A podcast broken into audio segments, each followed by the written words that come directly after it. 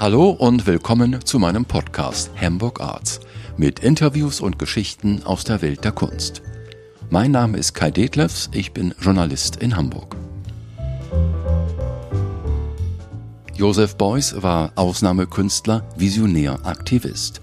Der Kunstprofessor wurde verehrt und er war umstritten. In jedem Fall war Beuys ein Star im Kunstbetrieb und in den Medien. Mit Hut, Weste und geschicktem Marketing brachte es Josef Beuys an die Weltspitze. Der Assistent von Beuys war damals Sigi Sander, heute Galerist in Hamburg. Wir reden über Beuys, Marketing und die Medien. Ich begrüße Sigi Sander. Wir kommen zu dem Thema Josef Beuys und die Medien. Das war ja ein Spannungsverhältnis, ein, wie soll man es äh, beschreiben? Äh, du hast gesagt, ähm, Josef Beuys war ein nettes Opfer für die Medien. Er war der verrückte Professor. Wie siehst du das heute? Was lief da ab? Erstmal muss man sagen, der Beuys wollte natürlich gehört werden, der Beuys wollte gesehen werden. Der wollte nicht, er war also nicht der Künstler, der sich in seinem Atelier versteckt hat, um da so für, für sich hin äh, experimentieren, um dann irgendwann mit, mit irgendwelchen Bildern an die Öffentlichkeit zu gehen oder sagen wir mal, die Bilder gehen an die Öffentlichkeit und ich als Künstler halte mich zurück. Es gibt ja da so Sätze wie äh, bilde Künstler, rede nicht oder so. Na, sowas gab es ja damals auch so als Postulat. Aber bei den Boys war das anders. Dem, dem Boys war von vornherein klar, nein, ich bin ein Künstler, ich möchte in die Öffentlichkeit, ich habe hier etwas mitzuteilen. Ne? Und da muss ich mir irgendwas was einfallen lassen, dass die Leute mir zuhören, dass ich überhaupt auch überhaupt erstmal interessant werde für für jedermann. So, ne?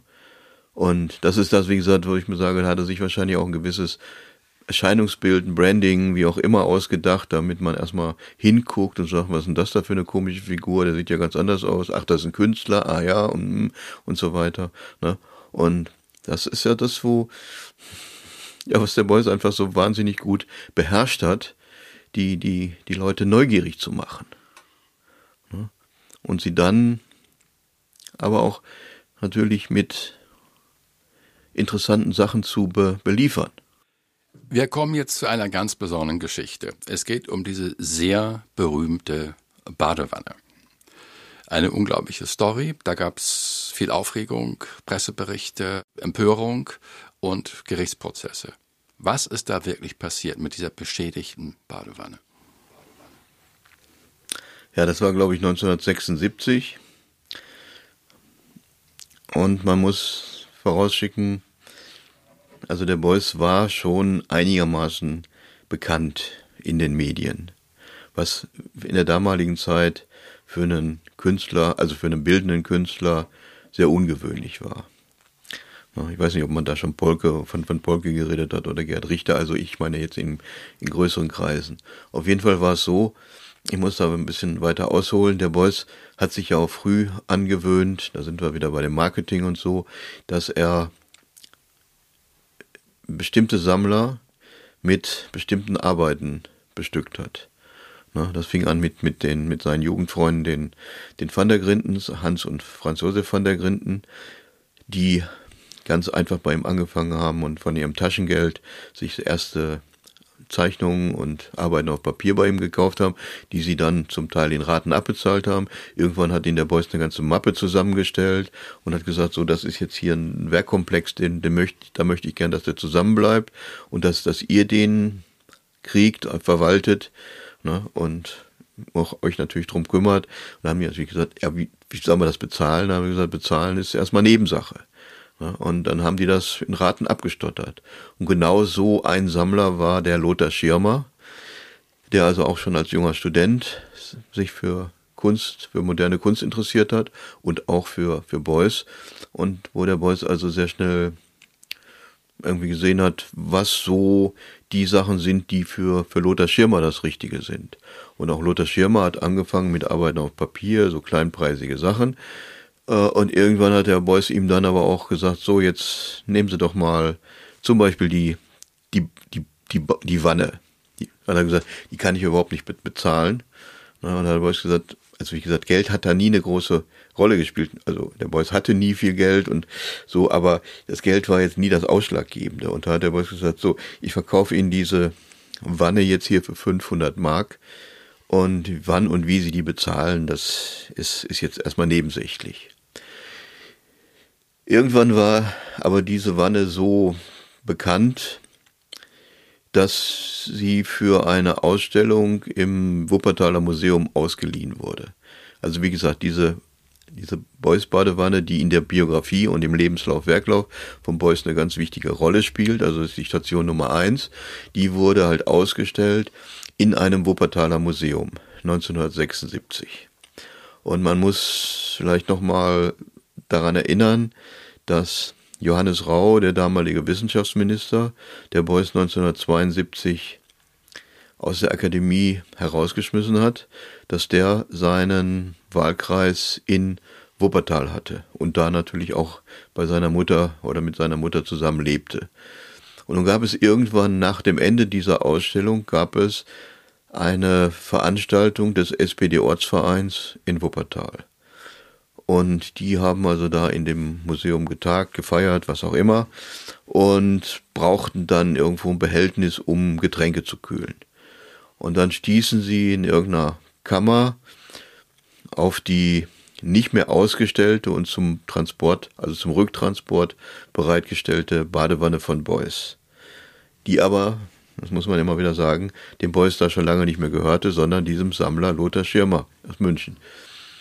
Gut, und jetzt haben die sich gedacht, ja, das ist doch der bekloppte Beuys, ne, der hier, mit dem ihr unser Parteifreund äh, Johannes Rau im, im Clinch liegt. Das ist so eine gute Gelegenheit, dem mal eins auszuwischen. Und dann haben die sich, ohne wahrscheinlich sich viel dabei zu denken, haben die diese Badewanne genommen und haben da ihre Getränke gekühlt, die sie dann für, für die Feier gebraucht haben. Danach, meinst, du, meinst du, Sie haben gewusst? Ja, natürlich, natürlich, klar. Ne? Danach war natürlich, äh, kam natürlich dann irgendwann mal das böse Erwachen. Ne? Und äh, da wurde, wie so oft, wurde dann natürlich ein, ein Bauernopfer gesucht und dann hat man eine, eine Geschichte zusammen konstruiert, dass also irgendeine arglose Putzfrau diese Wanne, also meinte, obwohl sie gar keinen Auftrag dazu hatte, so und unbezahlt und sonst wie diese Badewanne säubern zu müssen. Was natürlich also auch ein völliger Blödsinn ist. Ne?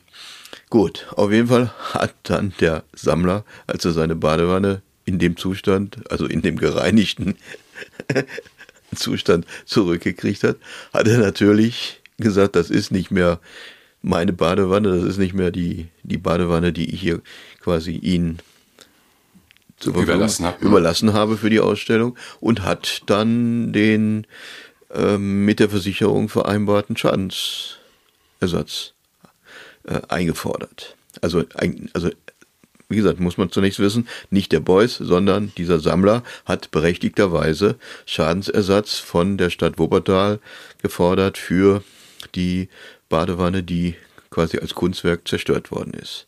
Und der Versicherungswert war damals, ich weiß es nicht genau, ich sag mal sowas um die 50.000 Mark.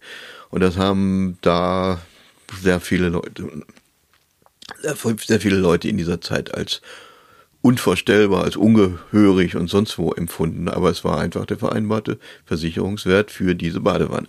Und das wollte der Sammler zurückhaben. Und diese Geschichte ging dann, das war natürlich wieder so ein, so ein Ding, das die, die Medien gerne aufgegriffen haben. Und äh, natürlich hat keiner jetzt den Sachverhalt so dargestellt, sondern jeder hat irgendwie die Geschichte so erzählt, wie er dachte, das kommt am besten beim Publikum an. Und da war natürlich wieder diese Ne, das ist also die arme Putzfrau, da ist eine arme Putzfrau, die es ja nur gut gemeint hat. Und äh, da ist dann der Künstler, der sagt, was ist denn hier los? Und, und, und. Ne? Und diese Geschichte, wie gesagt, geistete in, in verschiedenen äh, Varianten, aber im Grunde genommen immer wieder, ne? also bekloppter Künstler und arme Putzfrau, so, so, so ging das dann durch die Medien. Ne? So, zack. Und äh, ja, ist natürlich klar, dann haben alle Leute den Boys angerufen und wollten da genaueres wissen und ja, Herr Beuys und so weiter. Ne? Und ich war, ich war irgendwann mal beim Beuys am, am Drakeplatz, also bei ihm zu Hause und das hat er irgendwie so entnervt. Ja, jetzt, jetzt soll ich hier, jetzt soll ich hier ständig in die, in die Badewanne steigen. Ne? Und die Leute wollen jetzt alle, die wollen mich jetzt alle in der Badewanne fotografieren und so. Ne? Und es hat dann ja auch im, im Stern hat so ein wunderbares Bild gegeben, wie der Beuys tatsächlich in seiner, jetzt nicht in der Kinderbadewanne, sondern in seiner richtigen Badewanne steht. Und äh, äh, da hat der Beuys uns dann so eine, so eine Grußbotschaft rübergeschickt, auf der dann also stand, äh, der Pharao im Geiste spricht, erhebe dich im Gleichgewicht. Euer Josef Beuys. 1976. Und, und dann hat er natürlich gemerkt, ja, dass man, dass man das, dieses, also das ist medienwirksam. Ja, Die ja, Story ist medienwirksam. Also es ist zwar, ja. es ist zwar nervig irgendwo, aber äh, am, am Ende der ganzen Geschichte weiß jeder, wer Joseph Beuys ist. Ne? Und darum ging es ja. Also es ging ihm, das muss ich immer wieder betonen, es ging ihm nicht darum, um seine Person oder um seine Person in den Vordergrund zu stellen. Der Beuys war kein Egomane, sondern, sondern es ging darum, dass der Beuys etwas mitzuteilen hatte. Ne? Also etwas, er, wollte wirklich mit, mit dem, mit, mit seiner Kunst, mit dem erweiterten Kunstbegriff, mit den Ergebnissen äh, des erweiterten Kunstbegriffs wollte er, wollte er an alle Menschen ran. Ne? Und deswegen hat er natürlich die Mittel genutzt, die damals zur Verfügung standen. Und das waren dann eben dann auch solche Auftritte in den Medien, in, in, den Printmedien, die damals noch sehr wichtig waren, aber natürlich wurde er dann auch eingeladen, Radio-Features zu geben und im Fernsehen was dazu zu sagen und und und. Du hast mir im Vorgespräch gesagt, das war der Durchbruch. Ja, also das war dann, dann hat er was irgendwann, das, das alle, jetzt, jetzt reden sie alle nur noch über, über, über diese, über diese Wanne. Und die habe ich ja, also für ihn war das ja auch eine Geschichte, die war ja längst abgehakt. Die Wanne hat er Jahre zuvor eben für 500 Mark an diesen Sammler verkauft. Und das war für ihn natürlich längst, ja, also wichtig, also eine wichtige Arbeit in seinem, in seinem Lebenslauf, Werklauf. Aber auf der anderen Seite war es natürlich, war er längst ja schon auch ein Stückchen weiter. Ne? Du hast gesagt, Josef Beuys hat einmal den äh, Satz gesagt, bei kritischen Berichten über ihn und seine Kunstwerke bloß nicht dementieren. Ähm, was hat's damit auf sich? Ja, das, das müsste jetzt, wahrscheinlich könnte jetzt so ein, so ein Psychologe oder so ein Werbestratege, der könnte das jetzt wahrscheinlich viel besser erklären als ich. Aber es ist natürlich so, in, in den Medien wurden ja oft falsche Informationen ver verbreitet. Das, was man heute so schön Fake News nennt. Und dem Beuys war aber klar, dass einerseits war diese Nachricht falsch, aber andererseits hat sie die, die Leute auch neugierig gemacht. Und wenn man jetzt hingegangen wäre, so ganz moralisch und hätte gesagt, ich fordere jetzt hier aber, dass das mal richtig gestellt wird und so habe ich das nicht gemeint oder habe ich, so habe ich das nicht gesagt, so habe ich das nicht getan, dann hätte man irgendwie auf Seite 7 unten irgendwo so einen Dreizeiler gehabt und es hätte keinen Menschen interessiert. Also hat der Boys gesagt, ja gut, dann lassen wir es doch einfach so stehen. Und beim nächsten Mal haben wir dann gleich einen Anknüpfungspunkt. Dann kommen die Leute und sagen, ach, Sie sind der bekloppte Professor, der bekloppte Künstler, bababababa. und dann hat man gleich ein, ein schönes Gesprächsthema. so, ne? Alles, was, alle, alles, wo die Wogen geglättet sind, wo schon alles gesagt ist, wo alles richtig gestellt ist, ne? da kommt ja da nichts mehr. Ne? Aber das war es ja, dass dann die Leute gesagt haben, was, Sie sind das, oh, oh, oh, und so, ne? Und zack, zack, zack, standen sofort eine ganze Reihe Leute um ihn herum und dann ging die Diskussion los. Und das war ja das, was der Beuys dann, dann liebte.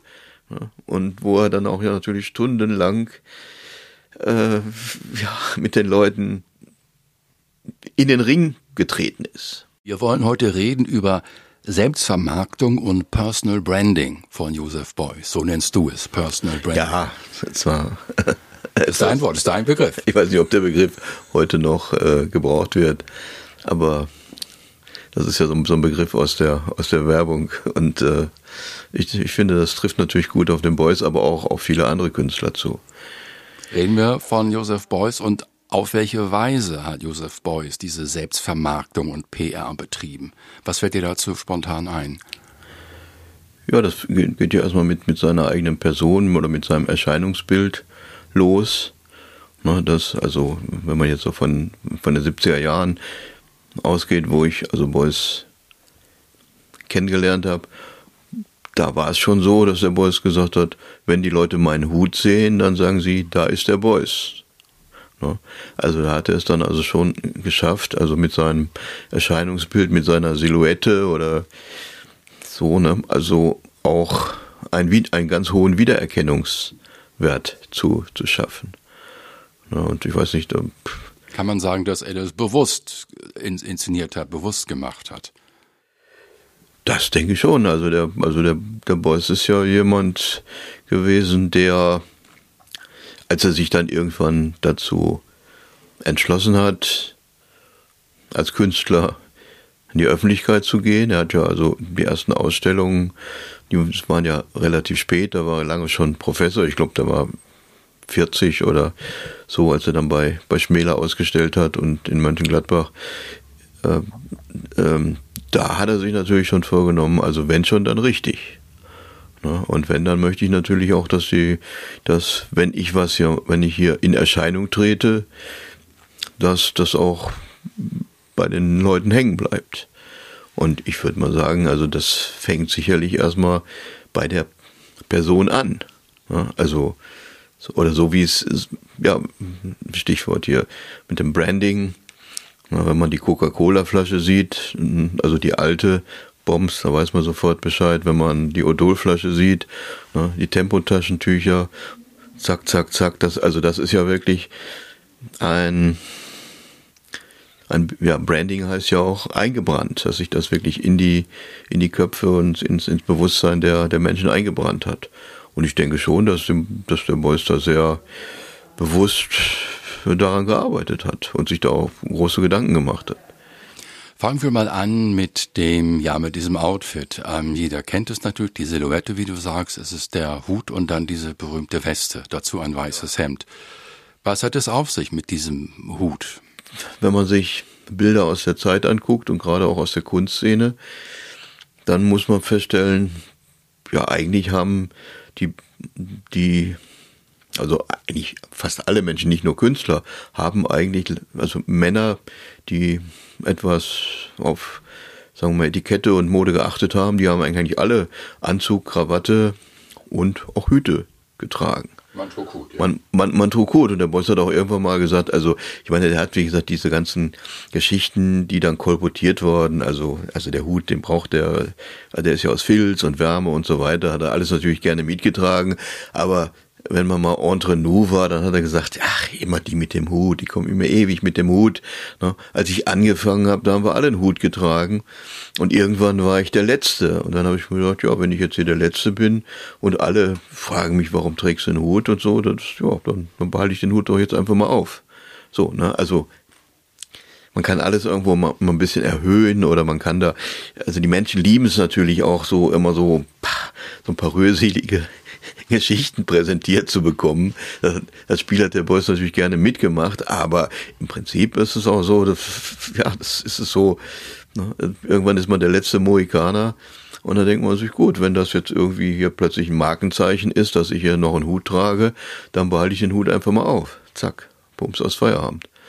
Und als jemand, der also im Kunstbereich arbeitet und der jetzt nicht ständig irgendwelche Taschen mit sich rumschleppen will oder irgendwelche Werkzeugkisten oder so, ist natürlich sowas wie die Weste, die er da getragen hat, ganz, ganz praktisch, weil da ja auch alles drin war. Ne? Taschenmesser, Brille, Zigaretten, Feuerzeug, äh, äh, Bleistifte und so weiter und so weiter. Ne? Dokumente, er hat auch immer gerne irgendwo noch so, so einen 1000 Markschein gehabt, so für, für, für die Notfälle. Beuys hat dann auch immer so, so kokettiert und gesagt, ja, notfalls könnte ich auch im Bahnhof oder unter der Brücke schlafen. Dann habe ich mir gesagt, klar, wenn ich einen Tausender da oben in meiner Weste drin hätte, dann könnte ich, dann könnte ich auch so locker daherkommen. Ne? Ich habe noch eine Frage zu der Weste. Du sagst, es war keine Anglerweste, wie so viele schreiben. Es war eine andere Art. Ja, also wie gesagt, ich will mich da jetzt nicht so unbedingt festlegen, aber viele denken, die hat der Boss im Anglergeschäft gekauft und zumindest in der Zeit, wo ich ihn erlebt habe, da hat, da hat Eva, seine Frau Eva, ihm immer diese Westen genäht. Und wenn man genau hinguckt, dann ist es eben dann auch eine andere Grundfarbe als die dieser Anglerwesten, die dann viele Leute auch so aus Sympathie zu Beuys gekauft und getragen haben. Also da war schon noch irgendwie, das war schon noch wieder was anderes. Und so wie ich das erlebt habe, also in der Zeit, so in den 70er, 80er Jahren, da hat ähm, eben die Eva diese, diese Westen genäht. Wir machen weiter mit einer anderen großen Medienstory. Ähm, da gab es die Überschrift, die Schlagzeile Der teuerste Sperrmüll aller Zeiten. Das war die Installation Zeige deine Wunde in München. Ähm, was ist denn da passiert? Ja, in München gab es ja, oder gibt es unter anderem die Galeristen Schellmann und Klüser, die moderne Kunst, also die zuständig waren für, für moderne Kunst, die also die Popart nach Deutschland geholt haben, die aber auch Künstler wie, wie Joseph Beuys vertreten haben. Und die haben dann also irgendwann mal in einer Tiefgarage oder in einem Seitengebäude der äh, einer, einer Tiefgarage in München die, die Beuys Arbeit Zeige deine Wunde gezeigt, wo also der Beuys zwei, unter anderem zwei, zwei Leichenbarren verwendet hat und also Sachen aus dem, aus dem Krankenhaus, aus dem, so und, äh, also diese Installation wurde da gezeigt und wurde dann auch von der Stadt München angekauft für, ich glaube, 270.000 D-Mark damals und das war für damalige Verhältnisse eine ungeheure Summe. Und ja, dementsprechend gab es dann natürlich auch, auch Proteste und Unverständnis und Leserbriefe und so weiter und so weiter. Also diese Arbeit zeige deine Wunde äh, war natürlich für die, für die, für die Leute damals wahnsinnig befremdlich. Also München statt des Jugendstils und also so die, sagen wir mal, mehr so die die gemächlichere Form der, der Kunst und dann also plötzlich so eine, so eine Schockgeschichte, wo also jemand Leichenbaren ausstellt und andere Sachen und dann also auch die, die Forderung stellt, zeige deine Wunde. Also das, was er im Grunde genommen auch so ein, ein Leitthema von, von Beuys ist. Diesen, diesen, diesen Titel könnte man ja ganz, ganz vielen Sachen geben oder so. Das ist ja immer das, das war ja dann auch, vielleicht kommen wir noch drauf zu sprechen, später in Hamburg, so, äh, dass der Boss immer gesagt hat, wo ist denn hier, wo, wo drückt hier der Schuh, wo ist hier also wirklich die, wo ist hier die Wunde, wo ist das Problem, ne? wo gehen wir da direkt ran und, und wie finden wir jetzt hier eine Möglichkeit der, der Heilung oder ja, der Versorgung dieser Geschichte und so. Das ist ja so ein, immer so ein, so ein Hauptthema von, von Beuys gewesen und zieht sich eigentlich durch, ja, man kann sagen, durch ganz früh schon durch, durch sein gesamtes Werk durch. Ja, und, und, also heute ist es natürlich ein Highlight in dem, in dem Münchner Museum. Aber damals war es natürlich ja für die Leute, die gewohnt waren, dass Kunst so Öl auf Leinwand oder äh, in Bronze gegossen oder sonst wie. Na, und plötzlich werden da so ausrangierte Sachen aus dem Krankenhaus und so ganz, sagen wir mal, ja, so, so Sachen installiert, die einem dann auch ein gewisses Unbehagen bereiten. Das muss man ja auch sehen. Ne? Also dieses, diese Aufforderung, zeige deine Wunde, die der Beuys ja auch dann in dieser Installation visualisiert hat, ist ja dann auch wirklich was, wo man sagt, oha, ne, das ist, ne, also wenn man das jetzt mal einfach mal wörtlich nimmt, ne, dass man jetzt jemanden auffordert, zeige deine Wunde. Ne, wo ist dein Problem, wo, ne, so zack. Ne, das ist ja das, wo, was viele Leute, worunter viele Leute leiden, aber natürlich auch die Angst davor haben, dass, also diese Verwundbarkeit, oder auch das, das, was sie mit sich herumschleppen als Problem, das überhaupt erstmal öffentlich kundzutun. Und also das ist ja genau das, was dann da auch eingetreten ist, dass die Leute Also gezeigt haben, ja, wir, wir, wir, sind noch nicht, wir sind noch nicht bereit für, für wirklich moderne Kunst. Was, was aber ja, also ganz im Sinne von, von Beuys war. Das ist meine erste Frage. Ähm, wie ist Beuys damit umgegangen, dass es da so ein Aufruhr ja. gab damals? Ich, ich denke mal, er wird das schon irgendwo, er wird schon irgendwo damit gerechnet haben ich will nicht sagen, dass das provoziert hat. Das würde, äh, also äh, man muss immer so diesen feinen Unterschied machen. Der Beuys war kein Provokateur in, in, in dem Sinne, dass er gesagt hat, wie kann ich die Leute schocken und wie, bro, sondern, sondern wenn der Beuys sowas gemacht hat, dann war auch immer ein Sinn und Zweck dahinter. Das muss man, das muss man wirklich in aller Deutlichkeit sagen. Also wenn der Beuys die Aufforderung in dieser Arbeit gemacht hat, zeige deine Wunde, dann war ihm wirklich sehr daran gelegen, dass wir an den Punkt kommen, wo jetzt etwas im Argen liegt und dass wir dann ne, also uns bemühen, also wie gesagt, diese Verletzung, diese Wunde oder ne, so dann auch anzugehen und letztendlich zum, zum Heilungsprozess zu kommen.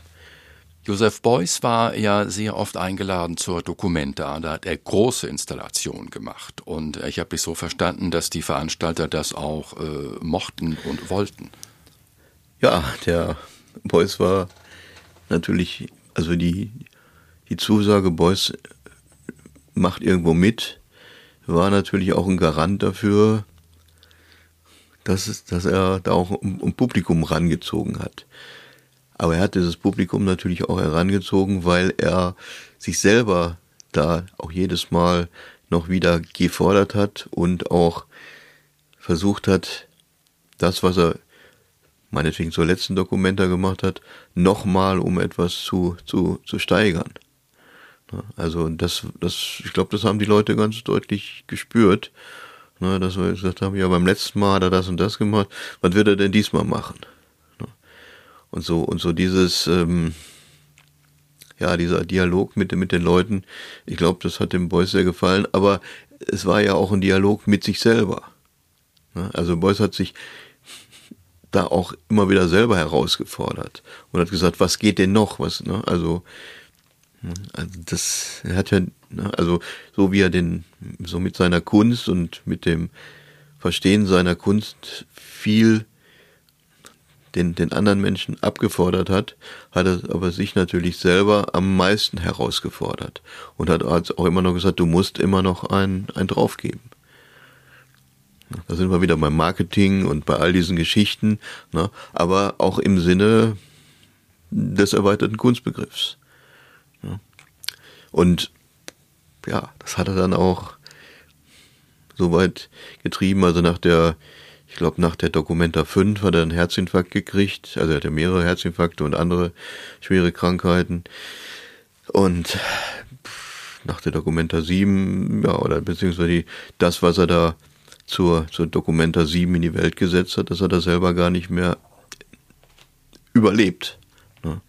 Also er hat da wirklich etwas geschaffen, das ihm auch so viel Kraft abgefordert hat, dass er letztendlich dann auch an seiner, sagen wir mal, ja, an seiner eigenen Herausforderung, seiner eigenen Herausforderung erlegen ist und ja, also bis zum Äußersten getrieben hat.